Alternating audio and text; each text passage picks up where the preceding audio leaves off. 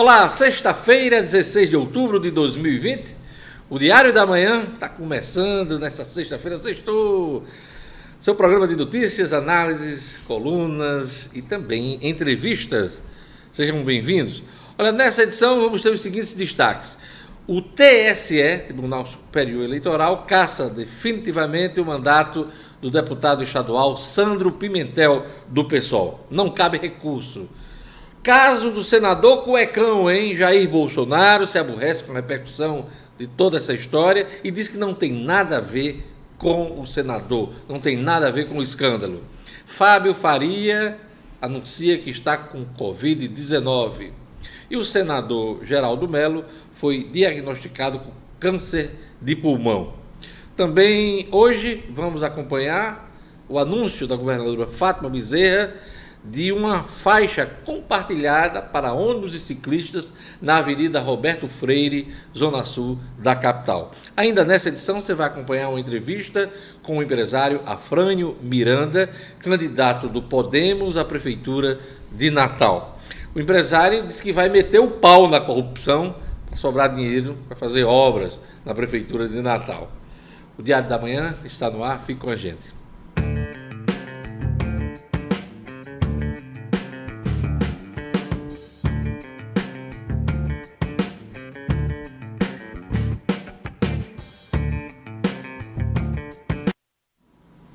A novela acabou. Por sete votos a zero, o Tribunal Superior Eleitoral cassou o mandato do deputado estadual Sandro Pimentel, do PSOL. Ele perdeu definitivamente o mandato por irregularidades na prestação de contas da eleição de 2018. O TSE entendeu que houve sim irregularidades nessa prestação de contas no dia 10 de agosto deste ano, o relator do caso, o ministro Luiz Felipe Salomão, Luiz Felipe Salomão, já havia se manifestado pela cassação do parlamentar. Na ocasião, a decisão destacou que o parlamentar recebeu mais de 55 mil reais em doações para a campanha, sem o trâmite exigido pela lei eleitoral. Pimentel não negava a transação, mas justificava o equívoco como uma falha meramente contábil.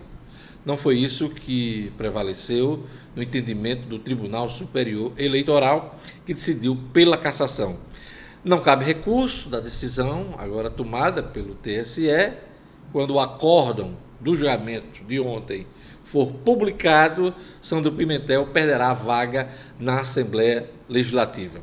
Quem vai assumir a vaga de Sandro é o professor Robério Paulino, do PSOL, que, aliás, é candidato a vereador na atual campanha eleitoral da capital. Olha, o caso de Chico Cuecão, senador de Roraima, flagrado com mais de 30 mil reais nas partes íntimas, é, na cueca, inclusive parte do dinheiro entre as nádegas, né?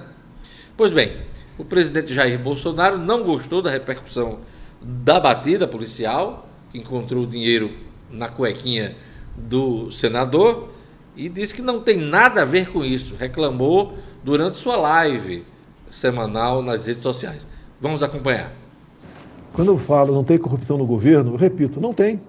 O que, que é o governo? São meus ministros. Tá? Se tiver algo errado no ministério meu, a investigação vai acontecer. Ah, qual é a responsabilidade minha? É fazer com que a que se aprofunde a investigação para punir os possíveis culpados. Agora, até o momento, zero. Há pouco tempo, né, faz parte do meu governo também, as estatais. Você se lembra como era a Petrobras, o escândalo da Petrobras, um atrás do outro. Tá? Vocês lembram também a questão do BNDES, usar recurso do BNDES, teu, do povo, para fazer obras fora do Brasil. E com toda certeza, posso afirmar, né, parte desse recurso poderiam estar tá voltando para quem liberou aqui o recurso aqui do Brasil. Pode ter acontecido, que afinal de contas é muita caridade com certos países aqui da América do Sul e da África, e também da, América Central. Tá? É como o Porto de Mariel, por exemplo. Então, é, é a corrupção. Aí sim pertence ao governo, e alguns querem dizer que o caso de Roraima tem a ver com o meu governo, porque ele é meu vice-líder. Olha, pessoal, eu tenho o total de 18 vice-líderes no Congresso. 15 na Câmara, que foram indicados pelos respectivos líderes partidários, e três no Senado, que é de comum acordo. Tá? Esse senador, ora nesse caso, é uma pessoa que gozava do, do prestígio, do carinho, de, de, quase todos. Eu nunca vi ninguém falar nada contra ele. Aconteceu esse caso, lamento. Hoje ele foi afastado da vice-liderança. Agora, querer vincular o fato de ser vice-líder à corrupção do governo, não tem nada a ver. E olha só o que a imprensa faz. Olha a revista Veja aqui. PF encontra dinheiro no cofre de vice-líder de Bolsonaro. Aqui a Folha, Folha sem comentário. PF apreende dinheiro entre as nádegas de vice-líder do governo Bolsonaro. Tentando vincular a mim o tempo todo. Estadão. PF encontra 30 mil na cueca de Chico, vice-líder do governo Bolsonaro. Eu o tempo todo tentando me vincular à corrupção.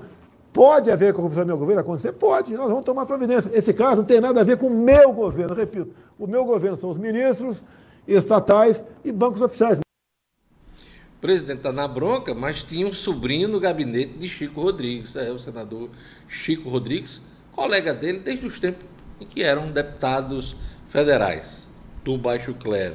Olha, o ministro Luiz Roberto Barroso, ministro do Supremo Tribunal Federal, que autorizou a busca e apreensão da Polícia Federal em Roraima, afastou por 90 dias o senador Chico Rodrigues.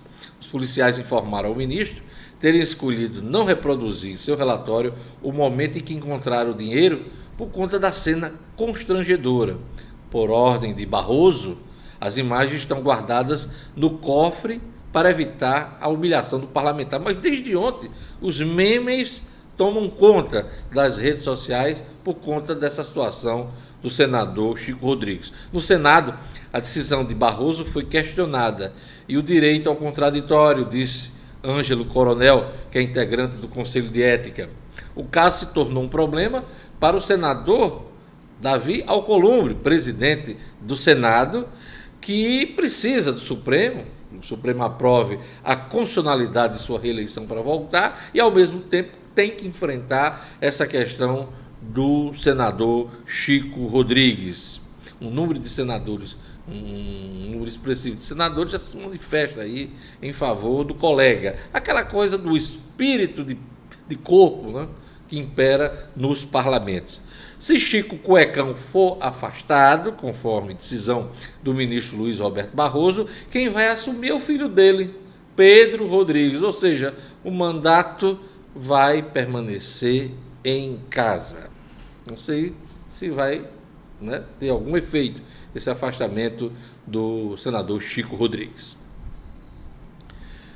O ministro das Comunicações, Fábio Faria, testou positivo para a Covid-19. Ele mesmo fez o anúncio nas redes sociais. Vamos acompanhar. Olá, pessoal. Mantendo aqui sempre a nossa conversa franca, aberta. Eu quero aqui falar com vocês em primeira mão. Semana passada eu participei do jantar, na outra segunda-feira, onde após o jantar, alguns participantes começaram a testar positivo para o coronavírus. Eu que nos últimos 120 dias né, tenho tido contato semanalmente com pessoas que tiveram coronavírus e eu tenho feito testes quase que semanais. Eu fiquei me observando, coloquei um termômetro no bolso e vi, vendo se aparecia algum sintoma. Quando foi ontem, eu Cheguei em casa pela primeira vez ontem no final da tarde com febre 37.1. Até então não tinha passado dos 36. E junto com a febre dor de cabeça. Eu fiz o teste do dia, né, aquele do dedo, deu negativo. Depois fui no hospital, fiz o, fiz o teste de exame de sangue, que saiu hoje também, deu negativo. Mas após isso acabou de chegar o PCR dando positivo. Então, eu quero dizer a vocês que eu estou muito bem, saúde boa, a dor de cabeça já foi embora. Eu comecei ontem mesmo, assim que eu tive o sintoma, eu comecei o tratamento com a hidroxicloroquina e azitromicina, vou incluir agora mais um corticoide e um anticoagulante, mas assim, já estou com zero sintoma, a dor de cabeça já foi embora. Eu praticamente estou total assintomático. Vou continuar trabalhando, cumprindo minha agenda integral obviamente isolado, né, em home office, cumprindo as normas do Ministério da Saúde. e logo, logo estarei de volta, tá? Um abraço a todos. Desejamos pronta recuperação ao ministro Fábio Farias. Olha, a jornalista Laurita Ruda, em seu blog na Tribuna do Norte, trouxe uma informação triste.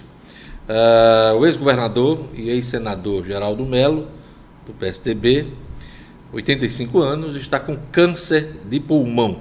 Ele foi diagnosticado em São Paulo recentemente, ontem ele chegou de viagem, e Geraldo fará seu tratamento em Natal na Liga contra o Câncer, que é uma das referências né, no tratamento da oncologia aqui no país. E a gente deseja toda sorte para o senador Geraldo Melo, que ele também se recupere aí nessa luta que vai travar contra o câncer de pulmão. Olha, a governadora Fátima Bezerra anunciou hoje de manhã, na sede da governadoria, no centro administrativo, a sinalização de uma faixa compartilhada para ônibus e ciclistas na Avenida Roberto Freire, zona sul da capital. O projeto da faixa está sendo finalizado pela Secretaria de Infraestrutura em parceria com o Detran e o Departamento de Estradas de Rodagem, o DR. As faixas compartilhadas serão implantadas ao, no lado direito da Avenida Engenheiro Roberto Freire, nos dois sentidos, começando logo após o viaduto e indo até a rotatória da via costeira. O anúncio da governadora contou com a participação da CEMOB, a STTU, a Secretaria de Mobilidade Urbana da capital, e também a presença de eh, representantes das associações de ciclistas.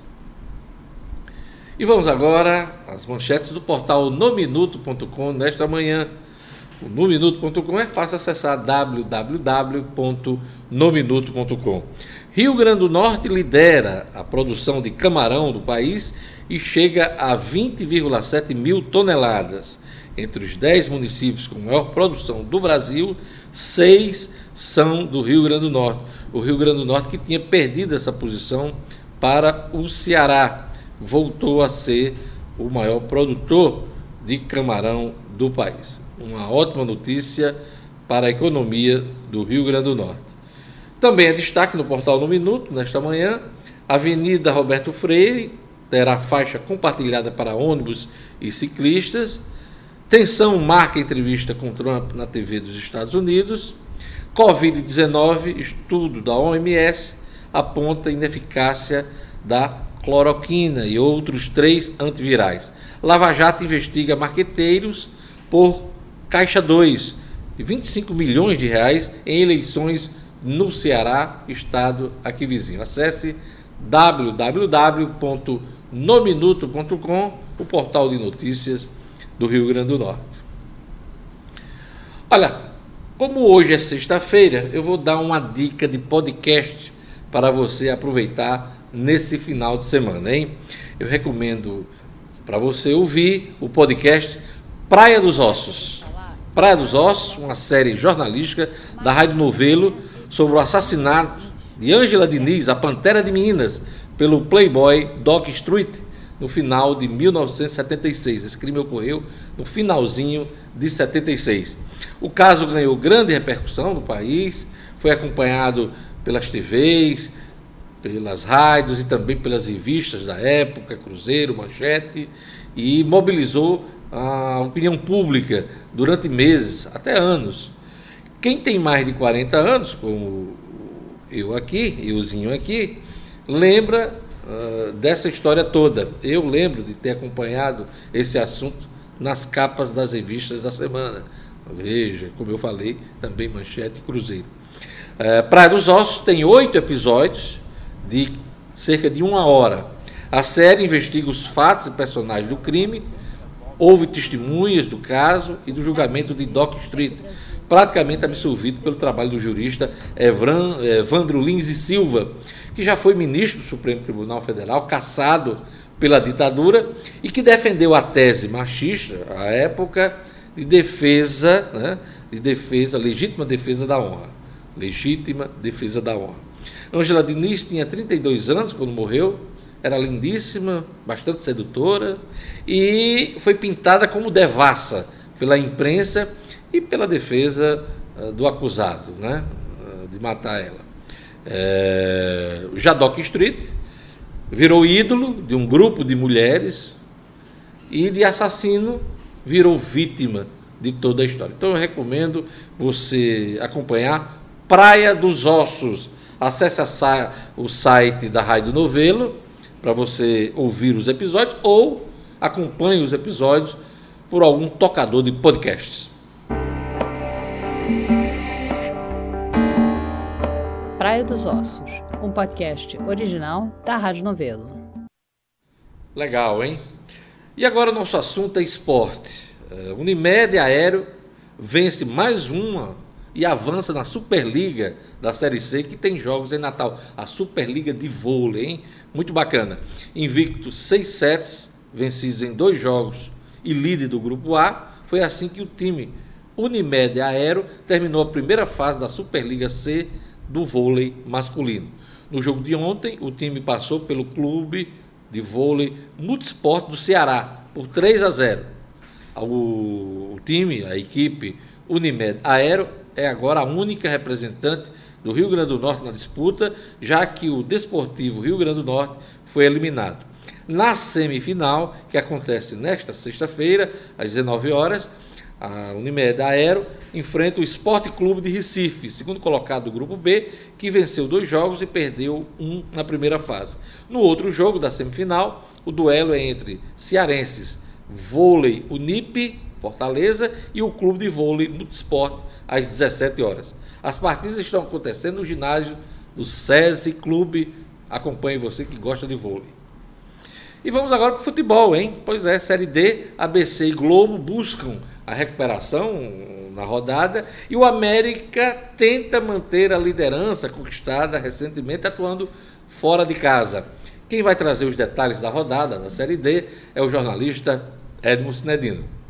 Série D do Campeonato Brasileiro, nossas equipes entram em campo nesse final de semana. O Globo, buscando a recuperação, recebe o Campinense nesse sábado no Barretão, tradicionalíssimo Campinense, mas que não faz uma boa campanha. A chance do Globo, do Renatinho Potiguar, se recuperar. Os outros jogos no domingo. O ABC recebe o Frei Paulistano. O Clube do Povo, gente, três jogos que não marca um gol sequer, vem de dois empates e uma derrota. Precisa muito dessa vitória para se recuperar na competição. O América vai pegar o sol causticante da cidade de Cajazeiras e vai enfrentar o Atlético num jogo em que o time rubro procura manter a liderança do seu grupo. América que vem de três vitórias seguidas e está muito bem na competição. Outro que vai bem na competição da Série D é o nosso surpreendente Potiguar de Mossoró. O Potiguar joga contra o Itabaiana lá em Sergipe, precisando da vitória. Mas, gente, a novidade maior nesse final de semana, sem dúvida, notícia de ontem, é que o Filipão assumiu o Cruzeiro de Belo Horizonte. O Filipão tenta tirar o Cruzeiro dessa péssima campanha que vem fazendo na Série B do Campeonato Brasileiro. O currículo de Filipão é espetacular. Ele não precisa mais provar nada para ninguém. Mas é uma dureza salvar o Cruzeiro nesse momento difícil que está atravessando. Edmo Cinedino, para o Diário da Manhã.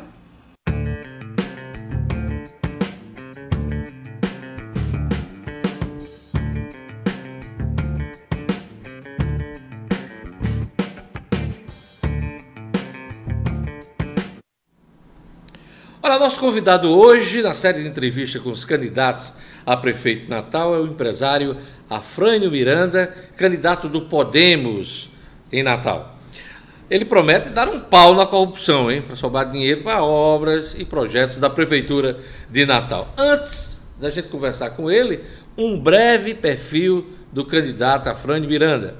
Olha, ele é natural de Ceará Mirim, morou em Taipu durante a infância, adolescência, veio para Natal na década de 70 para estudar e trabalhar, é formado em engenharia e também em direito.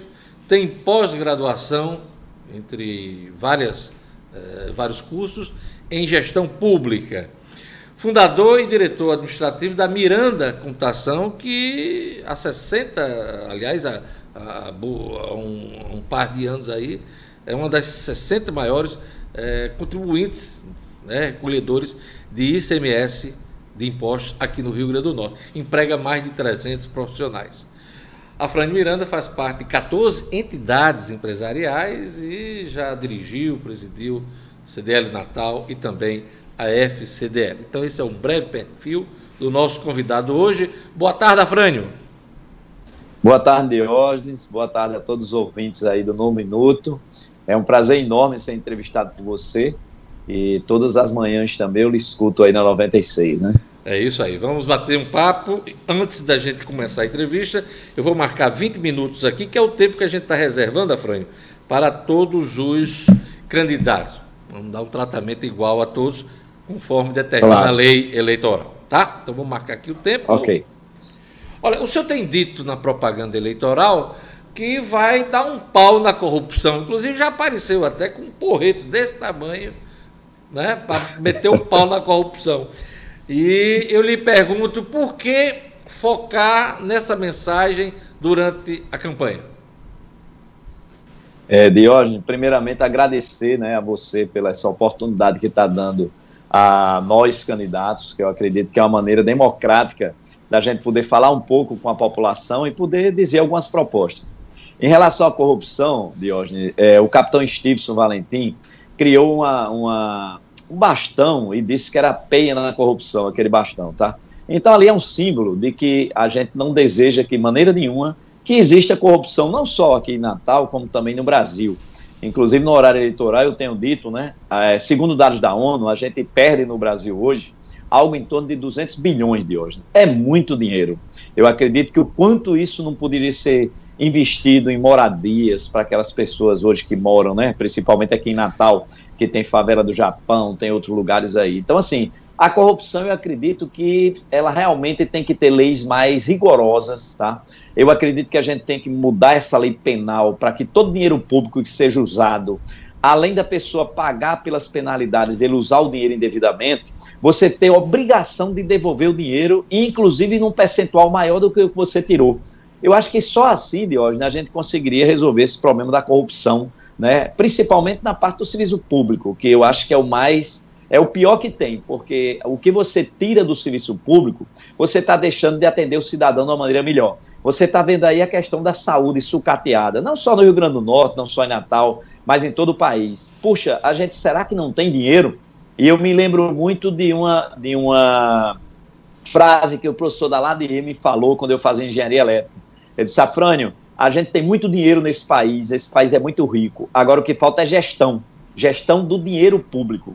E eu acredito que é isso mesmo, Diogo, que, que existe. E aí, se a gente tiver uma tolerância zero contra a corrupção, eu acredito que a gente vai fazer com que apareça mais dinheiro sem precisar de aumentar imposto nenhum, para poder a gente investir em áreas né, que são prioritárias e estão na UTI, aqui em Natal, inclusive na parte de saúde, na parte de segurança pública, na parte de educação, mobilidade urbana. Então, assim, vai surgir dinheiro para poder a gente investir. Claro que aí tem muitas outras coisas que precisam acontecer para que a gente tenha dinheiro para poder manter o que está aí funcionando bem tá? e poder investir.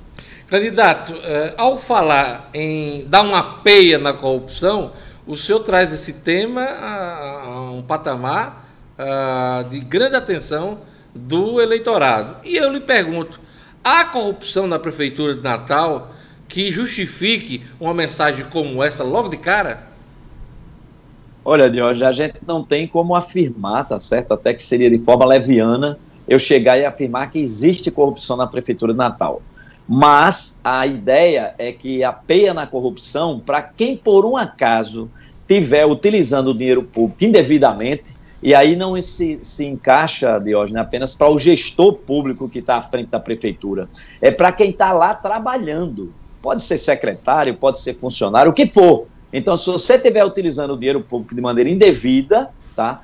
Prepare-se, porque realmente a gente vai é, fazer, a, a, digamos, usar a lei para poder realmente a coisa ser resolvida e que se devolva o que for realmente tirado. Mas eu não posso, de maneira nenhuma, afirmar, Diógenes, que existe corrupção na Prefeitura de Natal de forma alguma. Tá, mas nessa linha eu lhe pergunto: o senhor pretende, caso eleito, fazer uma devassa na atual gestão da capital? É, na realidade, Diógenes, pode ser até que os gestores atuais pensem que é perseguição política, tá? Primeiro, eu não sou nem político, né? Eu estou entrando aí, é, tentando entrar na vida pública e em cargos executivos, tá?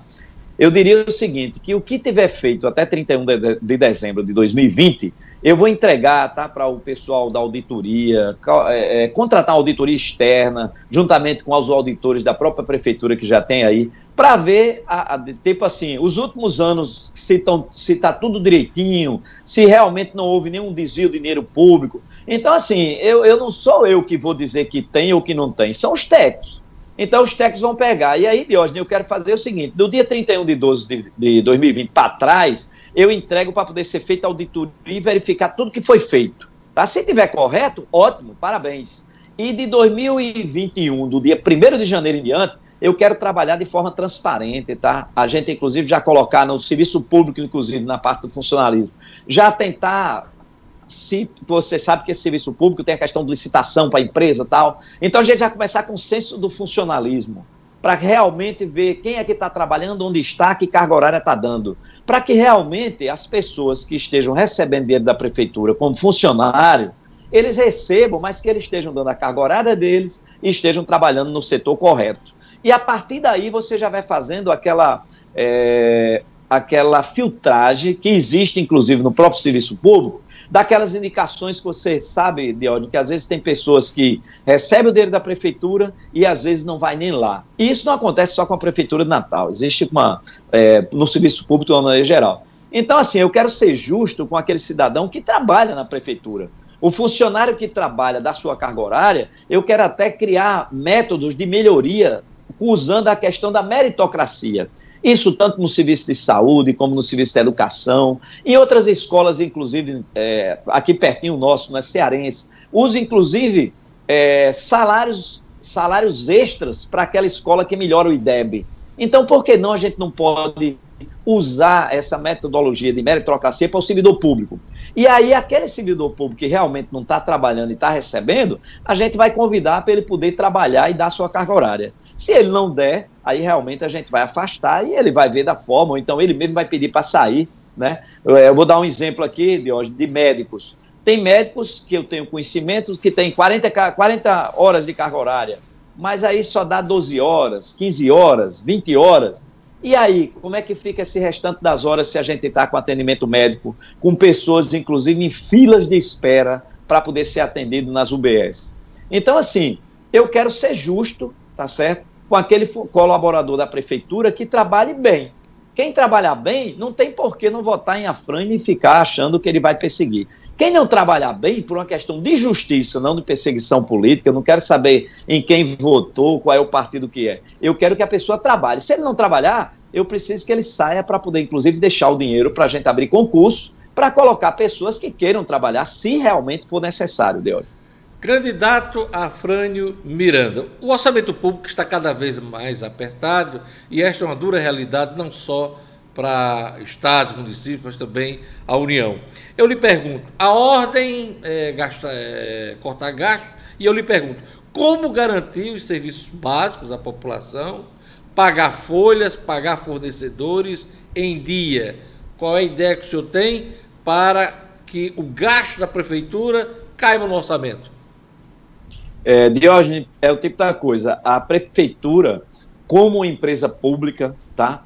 tem a sua necessidade de despesa e receita, né, de arrecadação e de despesa. Você sabe que na empresa privada, você inclusive tem empresas e, e, com certeza usa isso, você tem que gastar menos do que você tem de dinheiro. Isso é uma coisa básica, matemática.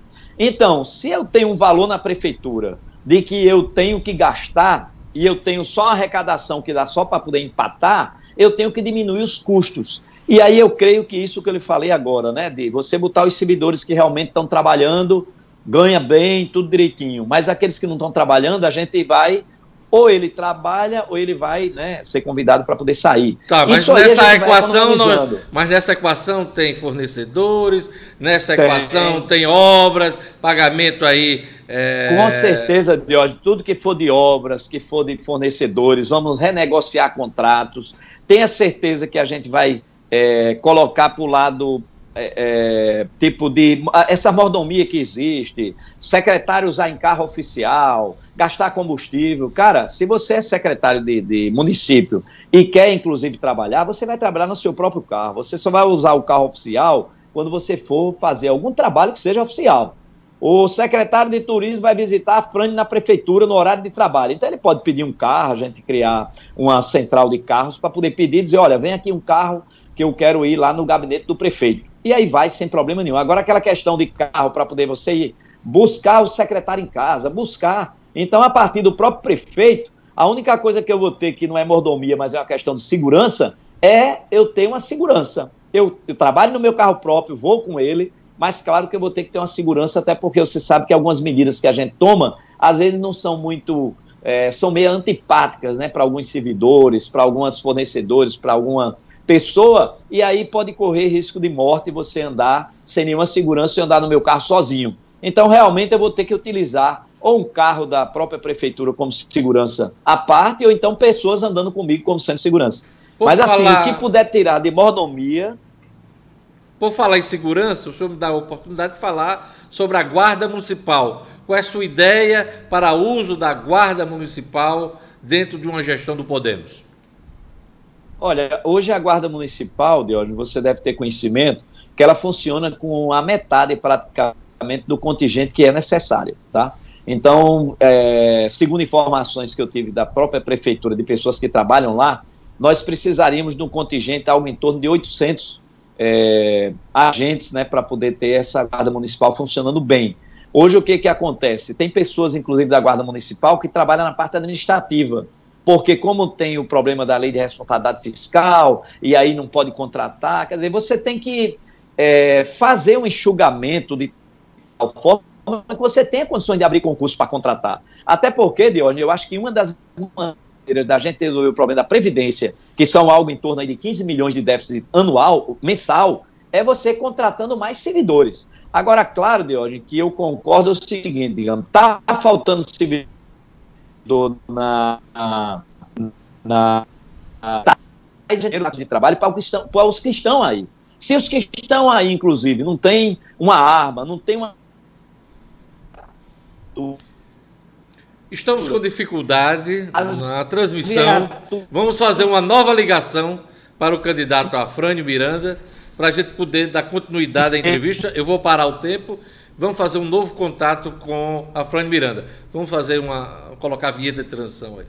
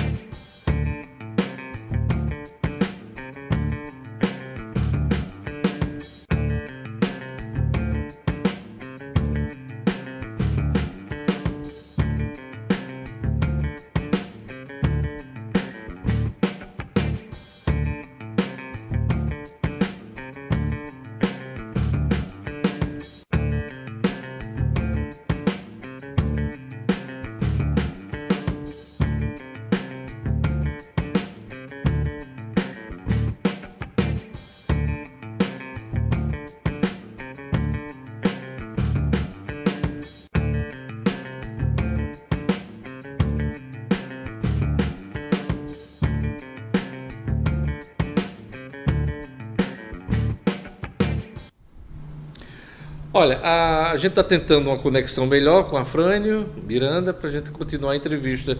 Voltamos agora, vamos tentar dar continuidade. Paramos aos 11 minutos e 30 minutos, Afrânio, e você falava sobre a necessidade do fortalecimento da Guarda Municipal e, se for o caso, até na contratação de novos servidores para a Guarda Municipal. Vamos lá. Ex exato, Diógenes, mas aí eu falei, não sei se até onde foi, mas eu falei o seguinte, que antes de qualquer nova contratação, a gente tem que dar melhores condições para os que estão trabalhando aí, ter condições de trabalhar e usar a tecnologia, que é uma coisa que, inclusive, como eu, eu tenho conhecimento da parte de tecnologia, não só na segurança pública, mas eu desejaria informatizar a prefeitura de uma maneira que, se você tiver, digamos, em Brasília e queira saber qualquer informação da prefeitura, você tenha condições de saber. Então, na, na parte de segurança pública, não é diferente. A gente tem que dar aquelas prioridades de colocar as câmeras no, no CIOSP, criar, inclusive, o CIOSPzinho da prefeitura. Claro que agora tem uma parceria do governo do estado com a prefeitura, que inclusive já tem alguns profissionais dentro do próprio CIOSP do estado. Então, o trabalho que foi feito pela CDL, ao qual inclusive eu estava dentro como um dos diretores, de pegar tudo que for de câmaras privadas e colocar dentro do CIOSP, para poder ver, inclusive, em termos de vigias, é, se vide como sendo um agente sem estar presente a pessoa humana. Claro que a prefeitura não vai é, resolver o problema da segurança de Natal, mas pelo menos guardar os prédios da prefeitura de uma forma inteligente, né, tecnologicamente, de tal forma que você tenha viaturas próximas de algumas escolas, postos de saúde, de tal forma que você seja acionado a partir de uma câmara que é, diga que alguém está tentando entrar numa escola. E claro que aí é, a segurança pública também de Natal, em parceria com o governo do estado, que a segurança pública é uma coisa que deve ser dividida com todos, Candidato, não só a segurança. Nessa área de Oi. segurança, eu queria aproveitar que o senhor está falando, discorrendo sobre o assunto, é, temos dois problemas reais. Um, as estações é, de bombeamento de águas aqui em Natal, que elas são extremamente danificadas por vândalos. A outra questão é a, os cemitérios públicos da cidade que estão abandonados e que são vandalizados também. São, se eu não me engano, oito cemitérios públicos na capital e todos eles são vandalizados. O que fazer diante da necessidade de maior vigilância por parte da Guarda Municipal? É, veja, Jorge, que realmente a gente precisaria ter um contingente maior, com mais viaturas, e usando essa inteligência das câmeras de segurança. Imagine que se você fizer um bom investimento nas câmeras, forem câmeras boas, você colocando as câmeras tanto no cemitério como nas bombas que você falou, é, você vai ter condições de ter alguma viatura próxima e se já está acontecendo isso com muita frequência, é já deixar próximo alguma viatura que você tenha condições, inclusive, de acompanhar. Tá, isso já foi prometido por outras gestões mas não saiu do papel. O senhor pretende tirar do papel essa vigilância eletrônica nesses equipamentos públicos, é isso? Pretendo sim, Diógenes. É, não só nos equipamentos públicos, mas também, inclusive, nas secretarias, para é, algumas coisas como é, bater ponto, próximo de, de é, é usar as câmeras, inclusive, para ver como é que está sendo feito o batimento do ponto de funcionário. Então, assim, usar a tecnologia para ter um controle maior e realmente ter uma, uma visão geral do que está acontecendo, mesmo sem ter uma pessoa humana próximo. Então Candidato, a gente tem que otimizar isso aí. Candidato, o senhor é atleta amador, né? se dedica às maratonas, é corredor de rua. E o esporte geralmente é esquecido por parte das gestões, não só estaduais, mas também municipais. O que é que o senhor pretende fazer diferente para valorizar, estimular incentivar o esporte na capital? Diógenes, eu acredito que o esporte, infelizmente, né, algumas pessoas, é, inclusive da administração pública, não, não sentem que você prevenir para poder a, não ter problemas de saúde, as pessoas pensam mais em construção de hospitais, em aumento de leito para atender pessoas doentes, de que prevenir para que elas não adoeçam. E o esporte, por experiência própria, né, é, eu sou um cara de 60 anos. Eu não me sinto é, com problema para concorrer ou, ou, fazer atividade física com rapazes de 20 anos, de 25. Eu não, né? E qualquer um que estiver me ouvindo, que queira inclusive dar uma corridinha, fazer alguma coisa, não tem problema nenhum que você vai ver isso em, a, a, é, é, de fato. E aí, assim, quantos e quantos anos eu nunca coloco remédio, não, não, sempre estou comendo, né? É, coisas normais. Então, assim, eu me sinto bem praticando atividade física. E tenho pena de hoje ter alguns problemas de coluna, de não poder, inclusive, jogar voleibol, futebol de salão. Hoje apenas eu corro e nado, por conta de problema de coluna que eu tive, por excesso, inclusive, de atividade física. Então, Diógenes, tenha certeza que na minha administração vou incentivar as corridas de ruas, fazer parcerias, inclusive, para poder acontecer corrida de ruas, é, incentivar aquele esporte de bairros para que as pessoas, inclusive, tenham locais adequados para poder treinar, melhorar as quadras existentes que estão todas sucateadas. Eu tive ontem em Parque do Coqueiro, vendo lugares que poderiam estar sendo usados, Diógenes, uma praça que tem lá, inclusive próximo da feira, Aí a luminária não existe, a, o lugar onde não tem a trave é quebrada, não tem uma rede para colocar. Então, assim, é, é uma pena o gestor que está à frente da prefeitura, seja ele o secretário, seja ele o prefeito, não ter a ideia de que o esporte realmente é uma coisa que vai gerar uma prevenção contra a saúde. Então tenha certeza que essa área, até porque eu pratico, Diógenes, vai ter uma prioridade sim para poder, inclusive, prevenir a área de saúde que a gente gasta tanto hoje, é o segundo maior orçamento da prefeitura, tá? Então a gente vai diminuir os custos na saúde investindo no esporte. Então você me disse, Afrani, como é que o dinheiro que você vai investir? Eu garanto a você que o que eu vou diminuir de, de custo na saúde, eu invisto no esporte para poder, inclusive, ter essa prevenção. Candidato, estamos caminhando para o final da nossa entrevista, já com 18 minutos. Eu lhe pergunto, estamos em processo ainda de revisão do plano diretor.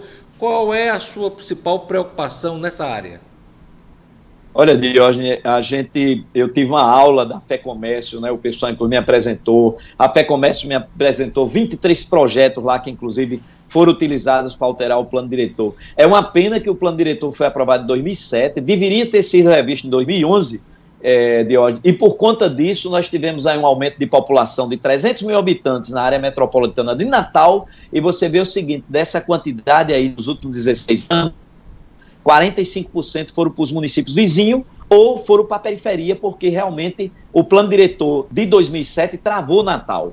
Então, segundo dados da ONU, Natal hoje tem 48 habitantes por hectare, quando na realidade deveria ter de 150 a 250. Então a gente precisa adensar mais. Só que tem alguns problemas sérios, como o caso lá da estação do Jaguaribe, na Zona Norte, que inclusive, né, pelas propagandas anteriores do governo anterior, estava todo Natal saneado. E lá, inclusive, não tem nem como você adensar mais, porque não existe como você ter saneamento básico na Zona Norte, a não ser em 2021, segundo dados da Caerne, para poder, quando a estação Jaguaribe estiver pronta, aí sim os canos que estão enterrados na Zona Norte ser realmente uma, uma estação de, digamos, uma, um esgoto, né, para poder despejar na estação do Jogaribe. E aí eu acredito que aí sim a gente tem condições de crescer. A Zona Norte, no plano diretor que está sendo discutido agora, vai dobrar o, o, local lá, só admite prédios até 7, 7 metros e meio, vai admitir de 15. Aqui, inclusive, no centro, era 90, vai admitir 140.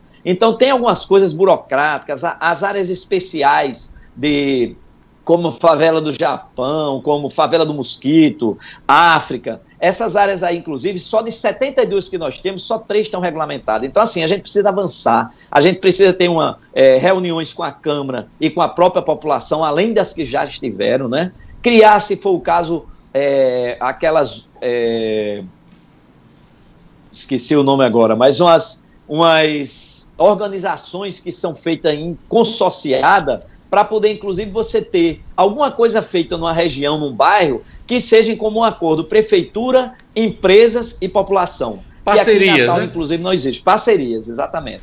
Então, assim, é uma pena que o plano diretor precisa avançar muito, Diógenes. Eu acredito que no próxima gestão, que eu não acredito que seja aprovada agora, eu acho que na próxima gestão a gente vai trabalhar muito com afinco para tornar Natal realmente uma cidade bacana Candidato. e que a população, inclusive, possa aumentar. Candidato, muito obrigado. Infelizmente, nosso tempo acabou, né, cumprindo aí os 20 minutos reservados a cada candidato, mas deu para a gente passar e fazer um panorama aí das suas principais propostas e ideias para uh, administrar Natal. Muito obrigado por sua participação. A Fran Miranda, candidato do Podemos à Prefeitura de Natal.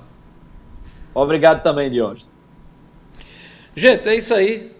Terminamos a semana com a entrevista de Afrânio Miranda. Segunda-feira, qual é a, a, próxima entrevista já confirmada? Como? Carlos Alberto. Carlos Alberto, candidato do PV, Partido Verde, à Prefeitura de Natal. É o nosso convidado, já confirmado para segunda-feira. Eu queria mandar um abraço muito especial para Edmo Sinedino, nosso colunista de esporte, participou da edição de hoje. Um abraço para Alexandre Manuel, um abraço para Everton Paiva, sempre na escuta agora. O Yeshua Amachia, deve ser asiático, japonês. O Yeshua Amachia acompanhando o nosso programa e também a Celes Bezerra, a Celes Bezerra acompanhando o Diário da Manhã. Então, queria agradecer a audiência de todos. O nosso programa vai ficando por aqui. Se você gostou, curta, compartilhe, acione o sininho para saber os novos, novos conteúdos e se inscreva no nosso canal, tá certo? Até segunda-feira com mais uma edição do Diário da Manhã.